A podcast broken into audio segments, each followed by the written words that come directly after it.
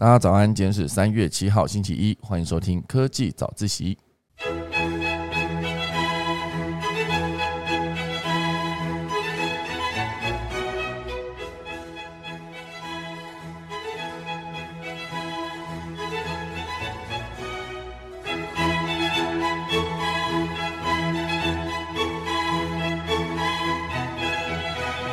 今天科技早自习要为大家带来几则消息。第一大段还是跟乌克兰跟俄罗斯的战争有关，也就是这一次呢，俄罗斯的所有信用卡服务都即将被关闭，不管是 Visa 卡还是 Master 卡，全部都会关闭。那这件事情呢，对俄罗斯的民众来说是非常麻烦的一件事情。如果是俄罗斯的民众呢，想要使用信用卡在国外的交易就会失败。那如果是俄国境内发行的 Visa 卡呢，则是无法在境内正常使用，哦，算是一个蛮庞大的一个制裁。哎，包括很多的科技公司呢，包括三星也停止对俄罗斯的发货。这等下第一大段来跟大家分享。第二大段呢，算是一个蛮有趣的新闻哦，就是买断网红未来获利的一个服务。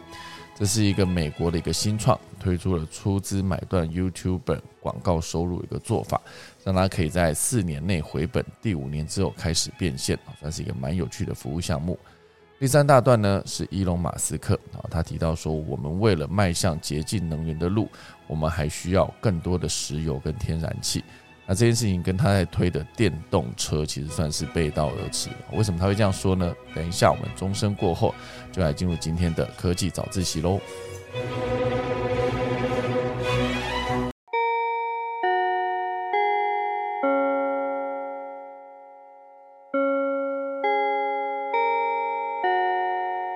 大段呢，会跟大家聊到，就是俄罗斯的信用卡接下来是会无法刷卡的状态。几天之内呢，所有俄罗斯发行的 Visa 卡在国外交易都将失效，而在俄国境外发行 Visa 卡将无法在俄国境内使用。哦，所以不管是在国外、国内，其实都无法使用 Visa 卡在做交易了。那这个 Visa 执行长是有提到呢，呃，俄罗斯无故入侵乌克兰，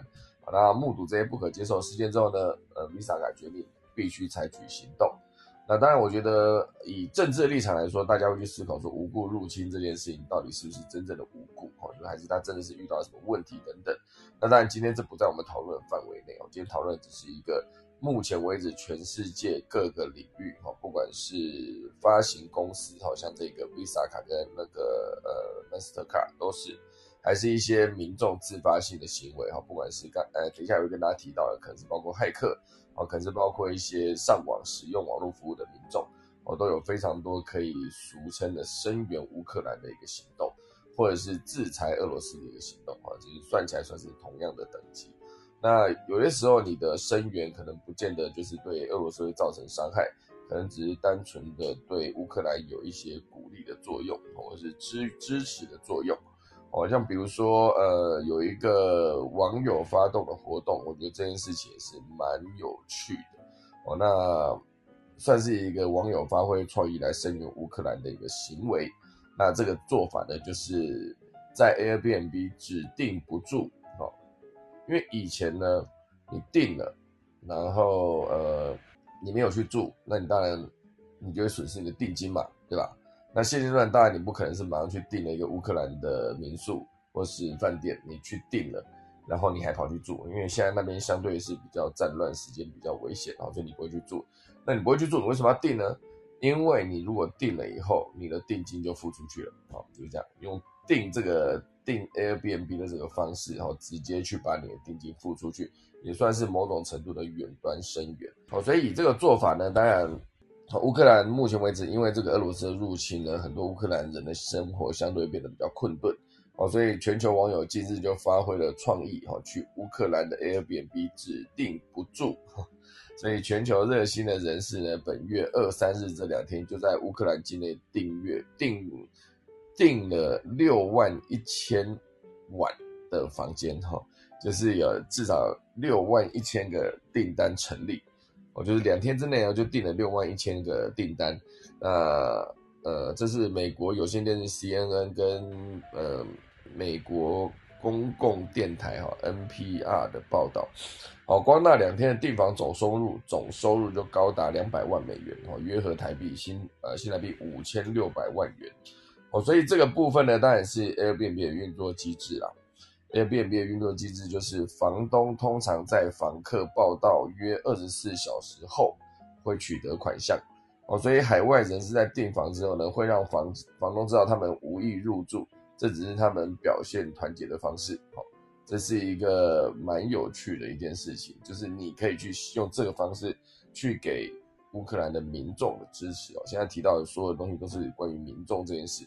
哦，其实作战的过程中，民众永远都是受伤最深的那一方啊，不管是俄罗斯还是呃乌克兰。哦，就是俄罗斯部分，当然像刚刚提到的各式各样的服务被停止。然后其实也算是一个相对的受伤的一个状态，因为其实没有任何人希望用战争来解决事情嘛，对吧？哦，所以像这个呃，帮乌克兰的 Airbnb 的房东哦，给这种支持这件事情，算是啊，这边有一个乌克兰的首都的基辅一个房东就有提到说，海外民众订房对他来说意义重大啊，因为这段日子呢，他们没有任何收入。而且他们也没有权利要求国家的帮助啊，因为全国的资源都用在战争跟胜利之上啊，所以呃，这个房东就表示哦，透过 Airbnb 订房的捐款价值连城啊，因为这是一个人与人的连接哈，不光光是钱，而且还是支持跟鼓励哦，所以他们觉得感觉很棒啊，所以类似像这样子的，以民众的角度去支援乌克兰哦，声援乌克兰这件事情。它不只是声援，还是可以有一个实体的作为哈，所以这个就也提供给大家参考啊。这是一个新的方式给予支持哦，这个概念，它它某种程度上就有点像是呃，假设我们今天呃看到一间良心企业，好像之前有一些食品安全的问题出现之后，然后因为潮水退了，大家知道谁有穿裤子没穿裤子嘛，所以当食品安全事件发生之后呢，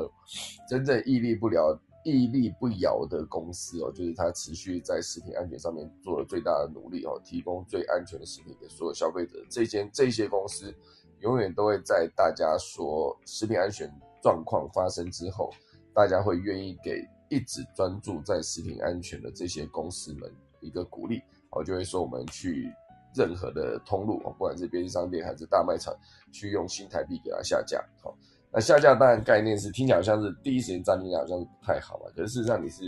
用新台币去下架，那当然换成各国都是你可以用美金把它下架，加拿大加拿大币给它下架都可以，就是一个付费哈，让它整个商品消失在架上的一个做法，把它卖掉。我所以我觉得这个算是一个民众自发性给予的支持跟鼓励。我觉得这件事情如果呃一点一滴加起来，算是给当地的民众一个很大的支持。我所以这件事情大家可以去参考一下。好，在目前为止作战时间呢，大家如果想做点什么的话，这不妨可以变成一个其中一个方向。好，好，然后这边讲到可以关于民间的力量这件事情，还有一个我觉得也蛮有趣的消息。呃，这几天呢，俄罗斯跟乌克兰的战争持续嘛，然后就有一位美国的十九岁的少年哈，他叫做杰克史威尼，就简称杰克哦。这位杰克呢，他引起了人们的关注，为什么呢？他做了一件事，他用技术的手段追踪了俄罗斯总统普京的行踪，很酷哦。呃，他用自己学到的城市跟数据分析方法，制作了一套自动化的城市，追踪了四十辆俄罗斯的飞机跟直升机的飞行数据，还把这个数据地图呢实时呈现在社交平台上。好，所以短时间之内呢，就吸引了几十万人的关注。好，三月二号，他也接受彭博采访的时候，他有提到，根据他的数据呢，普京还没有离开俄罗斯。哇塞，这是一个一般民众呢，还是一个非常懂得电脑使用的网络逻辑的这个骇客等级的一个少年，十九岁。哈，那当然，这位少年呢，他其实并不是第一次在网络上面出名哦。他之前还有一个作品啊，用作品来形容，曾经做过一件事啊。他之前曾经跟呃特斯拉的 CEO 伊隆马斯克啊，还有一段啼笑皆非的故事。他利用一种名为 ADS dash B 的公开数据库，去追踪了马斯克私人飞机的飞行数据，好，并且把伊隆马斯克的行程发布出来。好，简单说呢，这个 adshb 这个数据库，哦，就像是一个飞机的独有标签。那实时对外广播自己的位置、飞行参数等数据哦，是全球的统一标准哦。那当然，在美国这些数据都是公开的哦，所以史威尼他其实就是用这些数据编写了一套呃自动化的程式来实时公布马斯克的行踪，并且他还发呃发布到一个独立的公开账号。那这个公开账号上目前已经有三十九万的粉丝哦，所以 任何喜欢伊隆马斯克的粉丝都可以透过这个账号知道伊隆马斯克下一站会去哪里哦。所以去年的八月七号呢，这个账号就显示伊隆马斯克正前往加呃意大利的佛罗伦斯。哦，四天后，人们就见到了马斯克在佛罗伦斯市长陪同下参观当地的新闻。哦，所以这个账号火红的程程度也把伊隆马斯克吓到了哈。所以，二零二一年的十一月，哈，就是在这个新闻出现的四个月后，呃，三个月后，哈，马斯克就主动联系了这位少年杰克，他说出价五千美元让他删掉这个自动化程式，然后这个杰克就说。我们改个商量好不好？你可不可以加个零？就是你给我五万美元，我就帮你删掉这个城市，或者是你也可以不要给我钱，你给我一辆特斯拉的 Model Three 也可以。好，虽然呢，马斯克说会考虑一下，或许觉得这有一些要挟的味道哦。后来史威尼这个杰克呢，他就改口说，他想要一份在特斯拉实习的机会，而不是钱。哦，那当然，后来伊隆马斯克哦，就变成逻辑上来说。这个小弟呢，他在跟世界首富谈条件哈，在此之前呢，没有这个先例哈。据说马斯克后来在推特上面把他封锁了，不过他还是获得了别的机会哈，就有一个私人飞机的租赁公司呢，向他抛出橄榄枝哦，邀请他去担任技术开发的职位。那当然，目前为止，这杰克是因为还在上学哦，所以已经在 Uber 的飞行部门哈，Uber Jets 哈去兼职了，也是做大数据分析的工作。要搭建一个关于航班的智能系统哦，所以你去思考一下这一位少年他做的事情，我觉得你把它再广义一点来看呢，就是所有的数据都公布在那里，只是看你会不会使用。那会使用的情况下，你当然可以透过像刚才讲刚才讲那个方式，因为每一辆飞机都有它自己的一个标签，在呃地航空地图上面的一个标签，你只要能够追踪到这个标签，或是把它定义出来它是谁，就它等于谁。啊，比如说这个标签，它是伊隆马斯克的私人飞机，那当它移动的过程中，它在地图上面的标签也一定一样会移动啊，所以它就会变成一个你可以轻易的追踪到它行踪的一个做法。那当然，也跟他刚才第一大段想讲到的一个他追踪普普丁的做法，哦，其实严格说起来也是可以用同样的资料比对的方式做到这样子的呃成就，用成就来形容也不为过。所以我觉得现阶段当然是从普通数据可以找到有价值的洞察这件事情，就是数据分析人员最有价值的一个呃价值，最有价值的价值哈。所以呃，杰克目前为止做的事情就是数据猎头啊，之后将是很多的未来各行各业会对数据的需求量越来越大哦，所以这些捷克们呢做的事情就是挖掘数据。哦，从本来看似普通的数据中找到有价值的一些洞察资料。那当然你会想说，这为什么这个小弟呢，十九岁就对航空系统这么了解呢？哦，当然是因为他爸本身就在航空业工作，哦，所以职业爱好就是捕捉数据来识别飞机的类型。那这是他爸爸本来就喜欢做的事情，哦，所以他儿子大爷从小。呃，耳濡目染嘛，哦，从高中开始就学习城市，也建立自动化城市来跟踪名人的航班，所以不只是伊隆马斯克哦，他也建立了比尔盖茨哈，那个杰夫贝佐斯就是 之前的世界首富，然后也曾经是世界首富的贝佐斯哦，所以发现的数据还不够，还要学会用先进的工具来分析哈，这个工具就是 AI 人工智慧。哦，所以把大数据跟 AI 相结合呢，你可以把它想象成非常遥远跟非常的可以在学术层面做一些应用。当然，你可以像这一位杰克一样，他也会变成实际应用在这样子追踪某个粉丝啊，追踪某个名人。哦，所以我觉得他可以做到追踪伊隆马斯克，然后把它形成公布之后，让伊隆马斯克说：“拜托杰，你可不可以给你五千，你帮我把它删掉？”那当然，这个小弟后来谈的是五万啊，那伊隆马斯克是没有答应哦，状况看起来是好像是没有答应。不过我觉得他如果真的好，就是递出一个橄榄枝，说好，我就用什么方式哦，让你可以继续在资料呃分析上面可以继续有一些作为的话，他就真的让他去当实习生等等哦，这个其实也是其中一种做法。所以在现在这个时代呢，你能够跟明星透过网络连接起来，其实是一个蛮普遍的行为哦。所以这已经看已经好几次了哈。之前还有一个例子啊。这也蛮久了，不过我觉得还是也快速跟大家分享一下，在网络上透过你的呃一些上传的作品哈，不管是刚才讲的建建的一个网站来追踪，还是你在 YouTube 上传的某一支影片。好像之前就有一位呃，我忘记是哪一国人，是美国人还是还是加拿大人，忘了。反正他就是有一次就困在一个机场嘛，因为他的航班 delay，然后下一班没有办法到，所以他他就只能在呃被迫只能在那个机场待一晚。啊，当然他是也可以回家，然后呃隔天等飞机来的时候再来，他是可以做这件事。可是他没有做这件事，他就留在机场待了一个晚上。那机场到了晚上，那就没人嘛，好，所以。他就在机场自己拿着手机录了一段《All by Myself》，就是 Celine Dion 的歌，叫做《All by Myself》。然后，因为他是 Celine Dion 的粉丝嘛，铁粉所以他对这首歌非常的熟悉。他就模仿 Celine Dion 唱歌，然后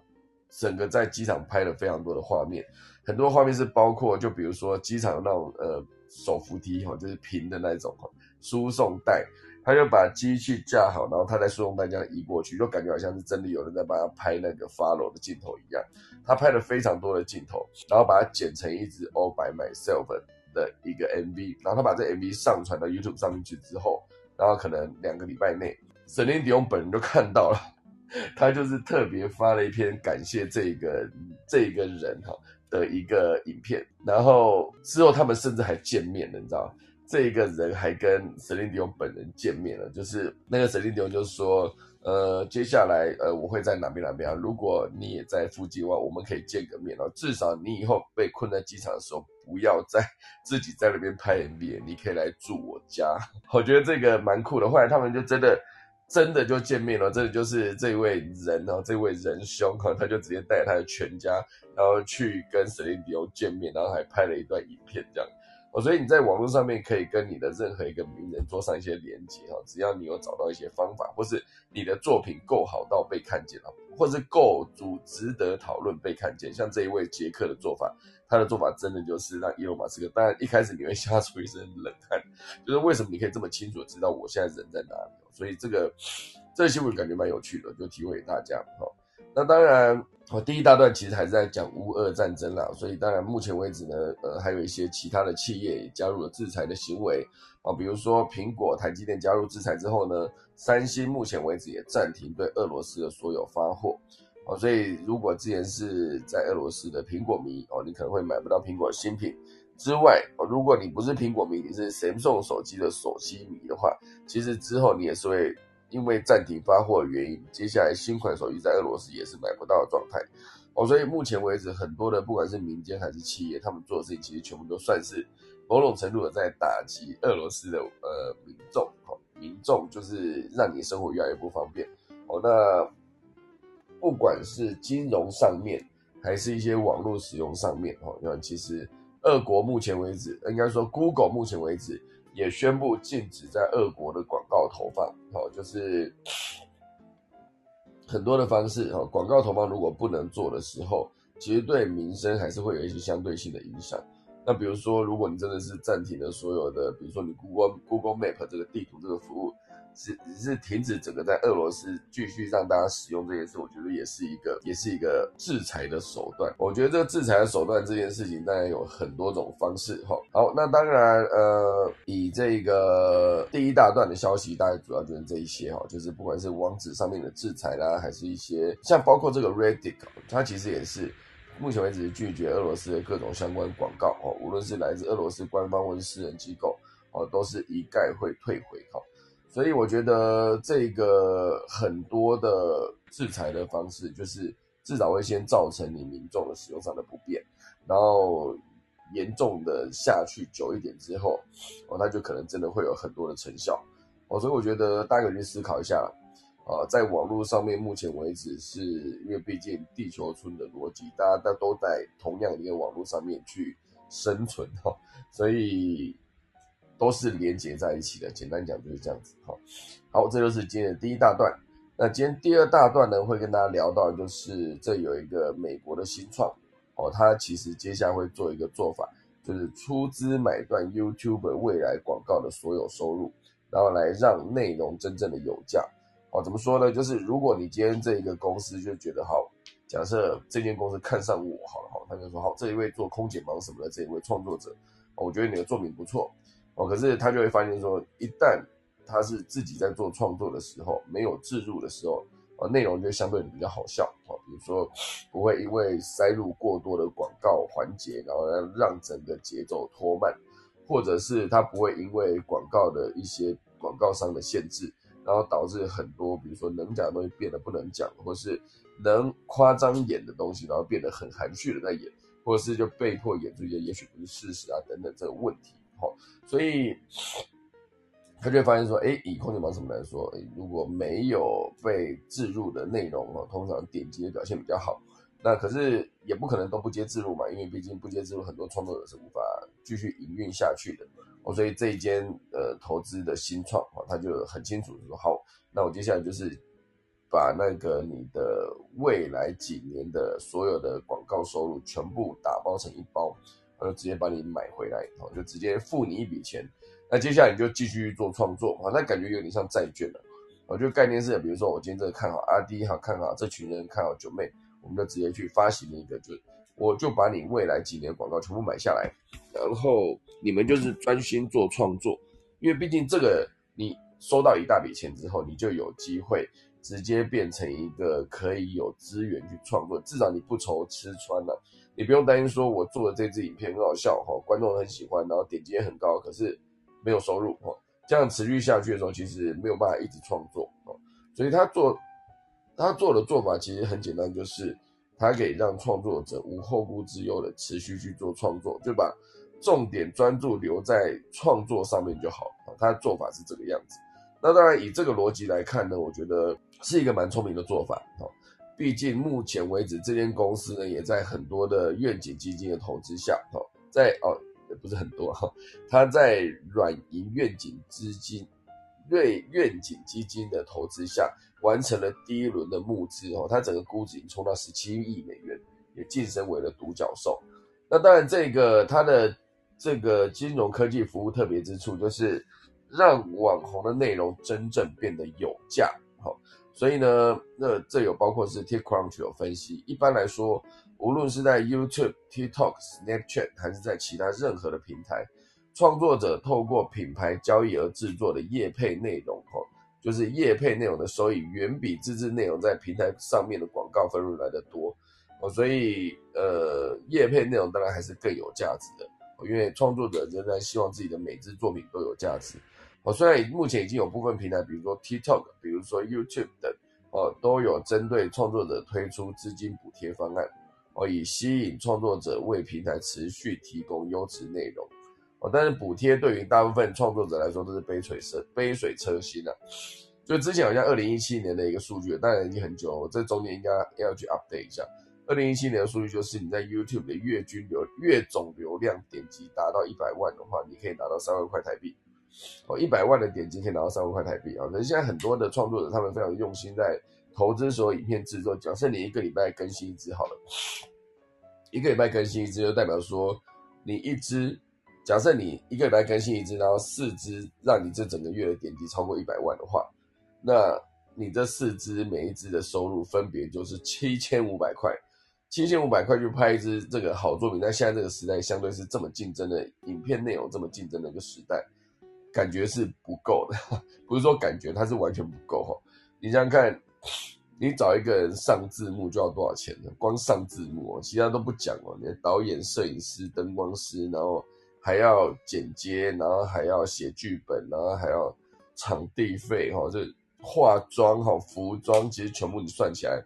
如果你真的是把它当得很认真戏在拍的话，你成本相对是很高的。可如果说你今天是一个，比如说知知识型网红，他就是固定的场景，一台摄影机录，然后只要他讲的内容够好，他成本相对是比较下降。这是最早最早最早从那个，呃，罗振宇哦，就罗胖，哈。他那时候的那个呃哎，他那个频道叫什么？反正总之，罗胖一开始就是坐在一张桌子前面，就是开始讲内容。然后，后来他这整个服务就变成听书了。哦，听书这个 A P P 是蛮成立的一个做法，就是上面有非常多在讲电子书，或是直接也不要把它定义成电子书，它就是把一段音频哦，就提供有知识性的音频给所有的有需求的消费者。我觉得这件事情当然非常聪明的原因，是因为它的内容可以持续的产出。我它就是每一集只要换不同的内容来讲，就包括如果你今天只是讲书好了，因为每一每一天每一天一直出在市场上面的书非常非常的多，那你只要用一个比较清楚的方法，就是归纳影呃整本书的重点，让所有的来听书的人知道说这本书到底在讲什么，可以快速的获得这本书的知识。而不是真的花这么多时间去看。我在现在这个大家时间都不够的时时代，你如果能够用这种方式让更多的观众或者听众们快速得到知识，那他们就更愿意为了你这个服务来付费。好，所以我觉得，呃，目前为止这些，呃，虽然各个平台都有提供广告的拆账，可是那真的是非常的少。哦，所以这一间新创公司它叫 Sputter 哈，Spot S P O T，然后再 T E R，哦，Sputter 它的做法开创了新的可能性，而创作者呢就可以直接透过内容直接获得收入，而而实现真正的内容货币化，而不是真而不是用免费内容一直吸引流量来进行转换了，这其实两种商业模式是完全不同的。哦，所以呃，即使网红手上有这么多有获利的。有获利价值的数位资产，往往也而且而且应该是这样讲。前面第第第一个讲的问题是各个平台有可能做到的广告点击拆账这件事情，相对还是杯水车薪的不够。那第二个就是很多网红手上有很多的有获利价值的数位资产，也没办法直接变成一个可以去传统银行借钱融资的一个。就比如说我今天有一栋房子，然后跟另外一个人他有一个呃一百万的粉丝的粉丝团，类似这样子。可是这一百万粉丝的粉丝团，如果操作的好的话，它其实可以变现非常非常的快，非常的多。可是他没有办法第一时间就去银行贷款因为你要抵押的时候，你就说，哎，我有一个价值一千万五啊，我有一个价值三千万的房子，那我可以用这个去抵押借一笔钱。可是如果我有一个一百万的粉丝的粉丝团，我可以说，哎，我有一个一百万粉丝团，你可以借我多少钱嘛？哈，银行可能没办法直接做这样子的直接借款。哦，所以这个做法当然就是。如果可以透过这个 Sparter 这个公司的话，它真的做到这个呃，你可以让很多创作者提前变现，提前变现之后，你就有第一笔钱去产制其他内容的投资，然后就可以转换成更高的观看率跟触及率。因为他唯一要交代就是粉丝，他不需要再跟任何的厂商交代他的内容创作的过程，哦，所以他就不会有一个呃一个。可能会需要做太多的叶配内容，导致影片节奏下降或是不好看的一个问题。哦，所以比如说这边举一个例子，叫做一个网红叫做 Mr. Beats 啊，Beats 好，就是呃一个他就把从 Splitter 上面获得的预支收入用于开发一个西班牙语频道。哦，从此之后呢，他的频道收视率成长了百分之三百，每个月就达到了十三点五亿次，哦，非常的庞大。哦，如此一来呢，创作者会与这个呃 s p a r t 这间公司进行第二次跟第三次的交易，哦，不会是一次性的，因为他们看到了自己在投资的成果，哦，所以他可以在浮动的继续投资这件事情。所以目前为止，当然他们有一套系统在评估所创作者的实力，哦，比如说观众的粘着度，就是这个 s p a r t 他们会最重视的一件事，就是用户到底花多少时间在你你创作的内容上面。哦，有没有长时间的持续观看？如果有，那它就有投资的价值。好，另外一个考虑因素是内容的类型。好，比如说这个 Sputter 它不会投资制作新闻或是政治内容的创作者，因为长尾效益太低了。新闻的概念就是你今天看完，明天可能就不会想要再继续看了。我觉得现在是二零二二年的三月七号，大家可以思考一下，你有你你现在会再回过头去看二零二一年的三月七号发生什么事吗？你？也许不会去做这件事，因为新闻就是一直有一个时效性，可能过了，那可能有些时效性是一个礼拜，有些时效性可能到一个月，可能有些时效性可能是只有一天，甚至是只有一个小时哦，就是那个热点过了就不会再有人看哈。所以这个呃 s p a r t a 这间公司，它做了生意的打算是四年回本，最后一年纯获利。而为了让自己的获利有最大化，该公司还会利用数据分析能力协助网红扩大影响力，好让那个所授权的影片能够有更多的流量。哦，所以它算是一个简单讲，它就是给创作者足够的资金，让他们只做好一件事，就是专注在创作上。而且对创作者而言呢，无论是创作过程中想要扩大规模的时候，保持独立永远是最重要的。我觉得他强调这个 Sparta 这间公司是一个以人为本而非以利润为重的公司，因此呢，他也着重了合作社的最大利益给予资金，然后并让他们的内容可以进行，而让他们的资源可以做内容深化跟扩大影响力。哦，所以这个算是一个双赢的一个做法，哦，算是呃让很多的创作者不再不再需要透过叶配。然后来呃得罪粉丝哈，很多粉丝一看到叶配都觉得很很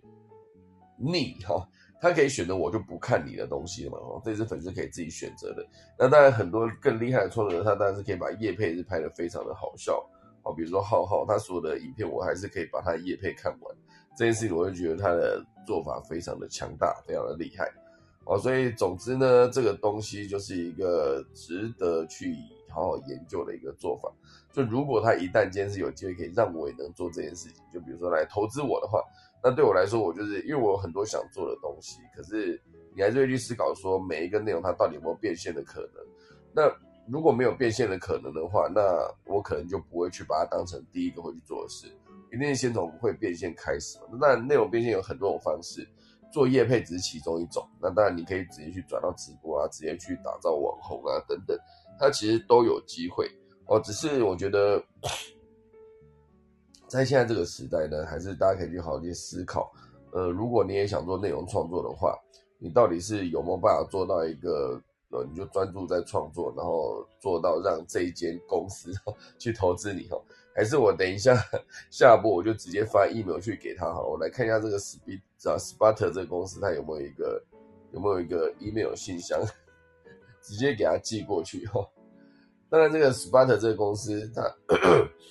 它在美国目前为止是个新创哦，也是刚拿到了呃第一轮的融资哦，目前为止估值十七亿美元。我就希望它这间公司能够持续投资好的一些创作者。不过，我觉得它一开始投资的创作者应该都还是更大量级的，比如说像台湾就百万等级哦，就好几百万订阅的这种逻辑的 YouTuber，或者是呃更更厉害的网红哦，感觉是。他可以先用这种方式，就把那个所有的网红的内容变成一个债券的形式去做先行的购买投资，我觉得这就是一个蛮聪明的一个做法。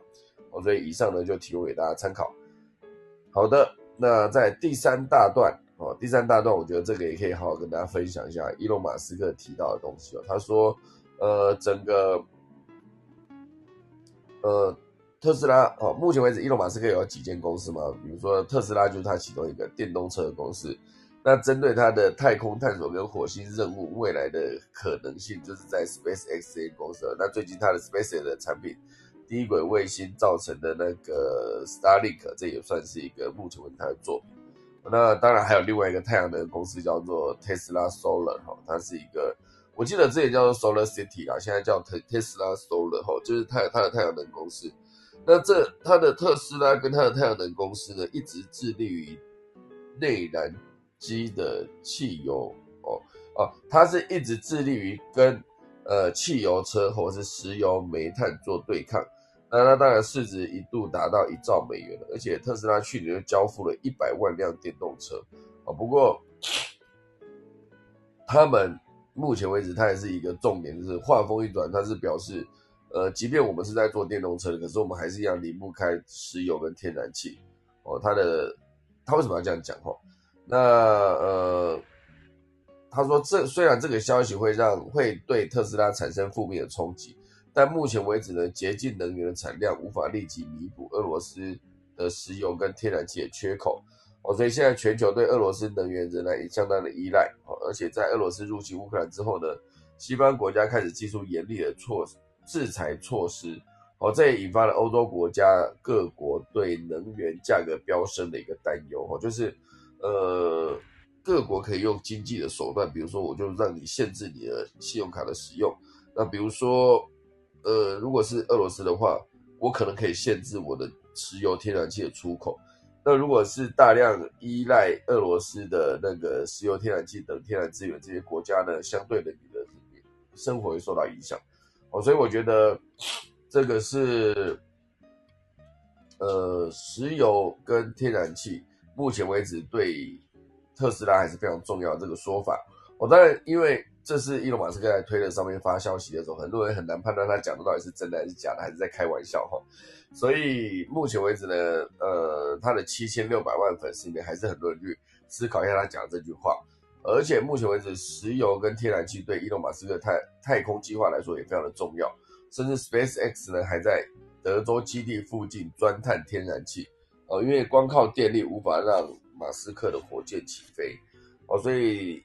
呃，当然，伊隆马斯克在去年的一场访谈中就表示哦，他不赞成妖魔化石油跟天然气产业，而且在未来很长一段时间内，人类还是会继续使用化石燃料。问题是，我们要以多快的速度迈向洁净能源的时代？哦，它的重点其实就这个啊，就是简单讲，就是说老实话，电力的缺口是没有办法马上用洁净能源补上，这个是一个算也算得出来的东西。如果真的可以这么快用洁净能源的话，其实台湾也不用一直在用火力发电哦，因为火力火力发电就会造成空气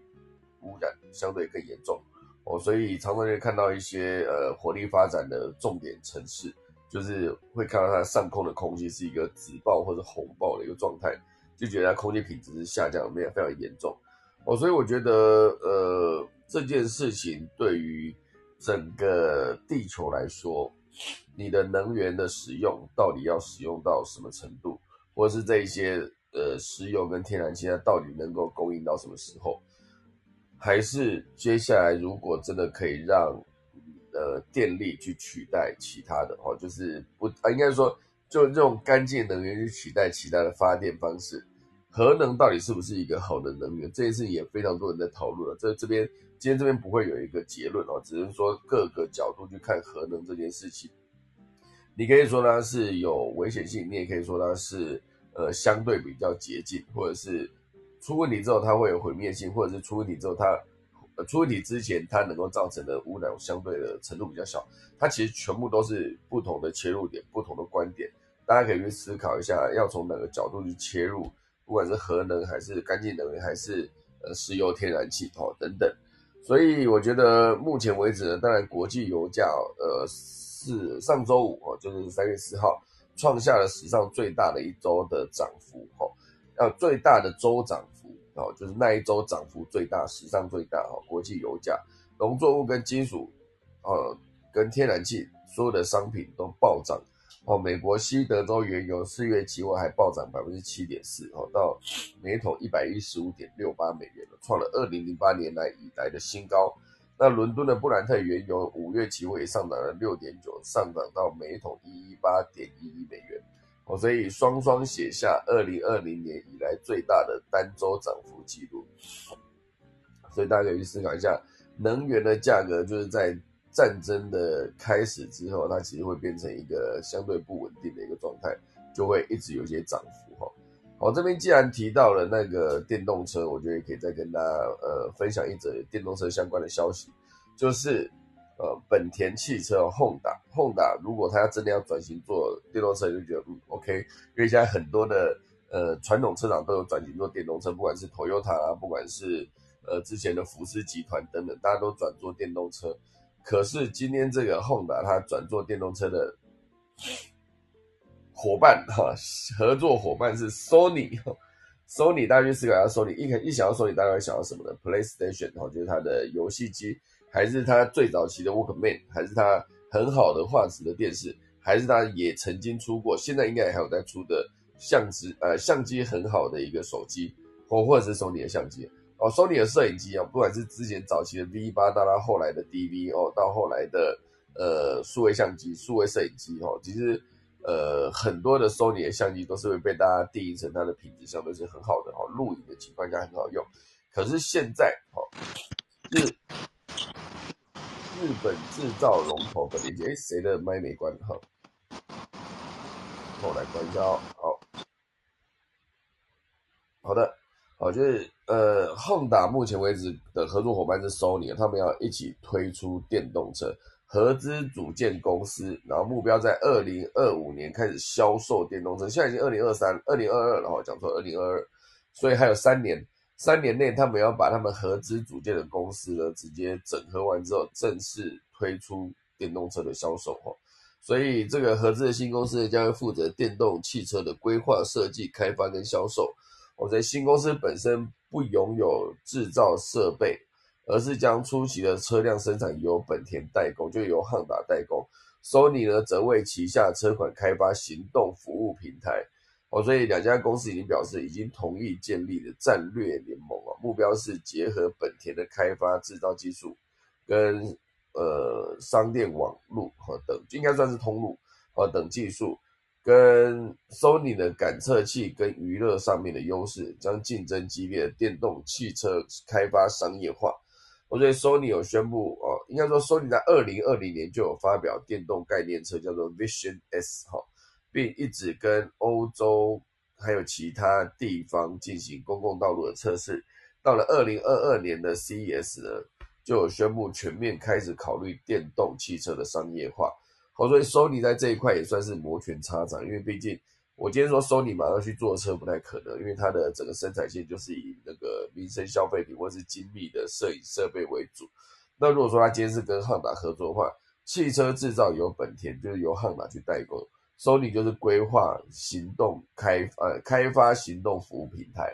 然后还有它很多感测器跟娱乐娱乐设备上面的优势，我就可以做成一个战略联盟去做合作，就是彼此做彼此擅长的事情。然后有没有可能接下来的那个 Sony 跟 Honda 推出的电动车就是一个行走的 PlayStation Five？有没有可能你可以直接在车上哦享受很好的娱乐设备？就让每个人就直接在这辆电动车上面待着，就不想下车了吼。所以如果说以后你今天真的是有一个电动车，哎，如果如果一个以后的电动车变成一个，比如说你是一个电动的一个一个一个露营车哈，那是不是你就可以住在里面，然后？你去某一个可以直接有充电位置的大楼，去地下室租一个停车位，你就可以直接住在那里。而且你的车上还有一些娱乐设备，而且因为你车车子内部的设计，你放音响就可以放很多颗，那个音场都可以先调教好，在那边看电影或者打电动都会非常的爽，感觉是不是还不错，对不对？如果你有一个电动的露营车的话。你就开到某个地方就停着插着电，反正你也不会像是一一般的汽油车在待机的时候排放很多废气嘛吼。啊，这只是刚刚突然想到，就感觉这个画面蛮美好的。好，那我们现在来看一下那个今天农历啊，因为时间也来到五十八分了。今天是二零二二年的三月七号啊，农历是二月初五，今天算是一个好日子。咦，哇，咦超多嘞，二十六个哎哈。祈福求是开光会说斋教地蒙纳财嫁娶。我直接跳到后面的起状跟立碑。今天以二十六个超级好日子哈，祭今天祭只有一个赴任哈，就是就职时举办的典礼或仪式哦。今天不要，如果你今天要新官上任，不要今天哦，就是你可以等明天哈。不要说一个礼拜礼拜一就去了，明天明天去那个去新官上任哈。因为呃，今天真的是我不知道大家现在所在的城市有没有在下雨了。目前为止，中立是暴雨的状态，有没有到暴雨啊？就是雨很大。我今天一早是被雨声是，就觉得哦哦，今天雨真的很大，下大雨。而且据说这一周就是今天下午晚上之后就开始气温下降，到礼拜二、礼拜三的时候会变得更冷。我所以请大家多多注意保暖，好不好？那这以上就是今天的礼拜一的科技早自习啦，我们就来打一下下课钟。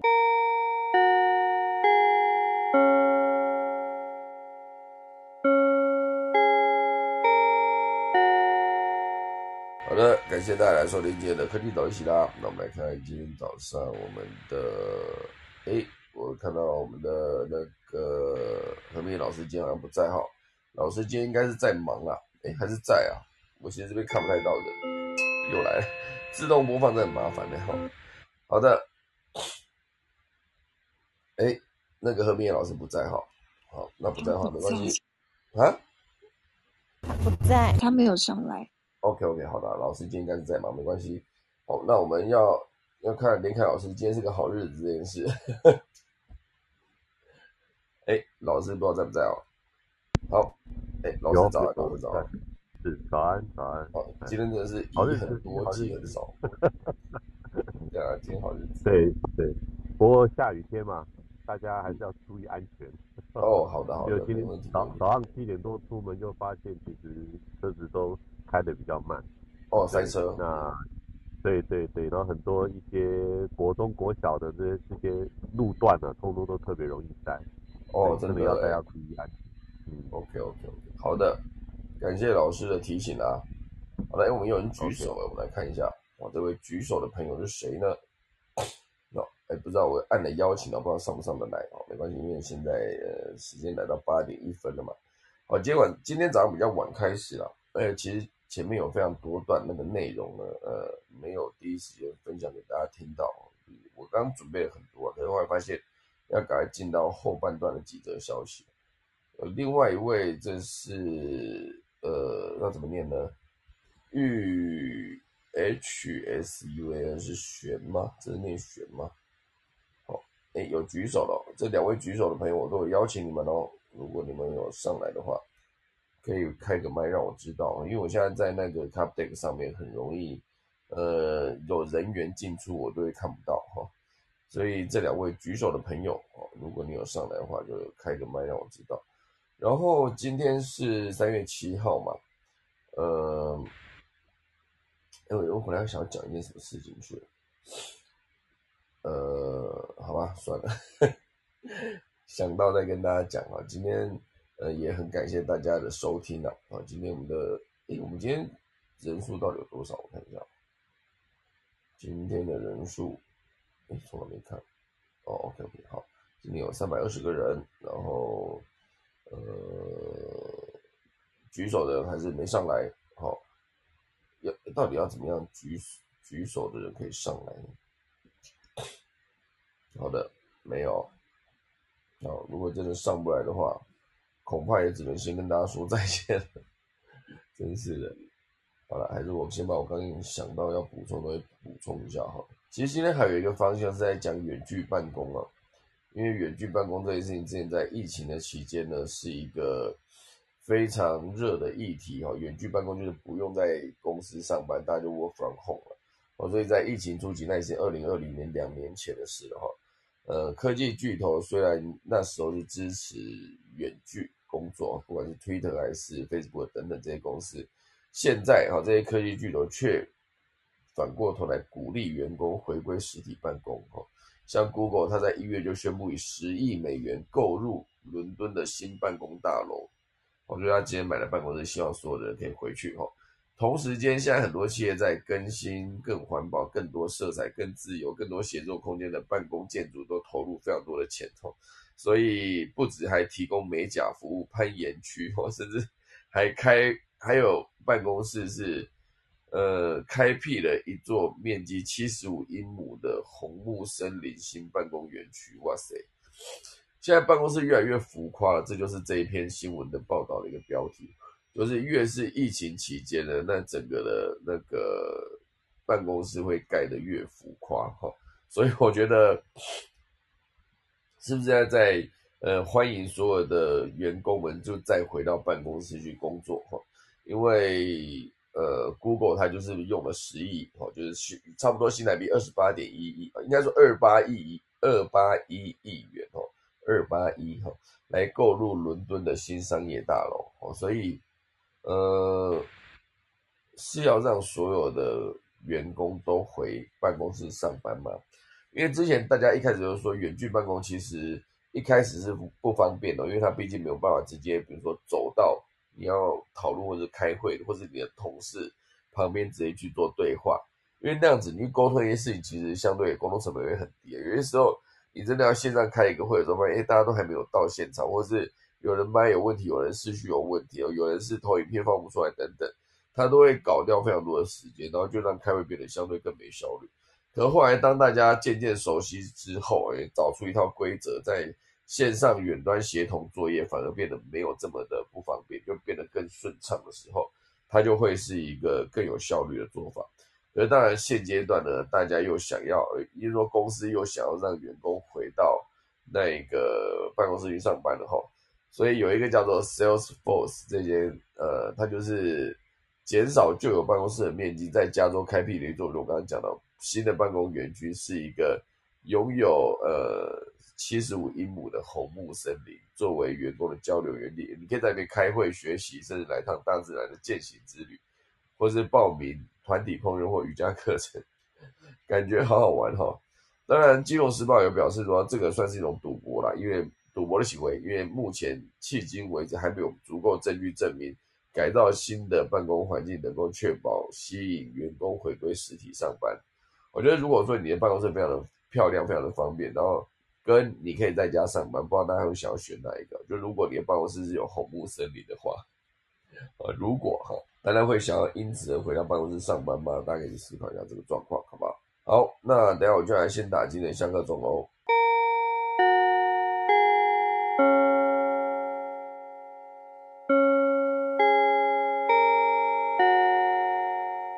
好的，谢谢谢谢大家收听科技早安行，明天三月八号礼拜二再见，大家拜拜。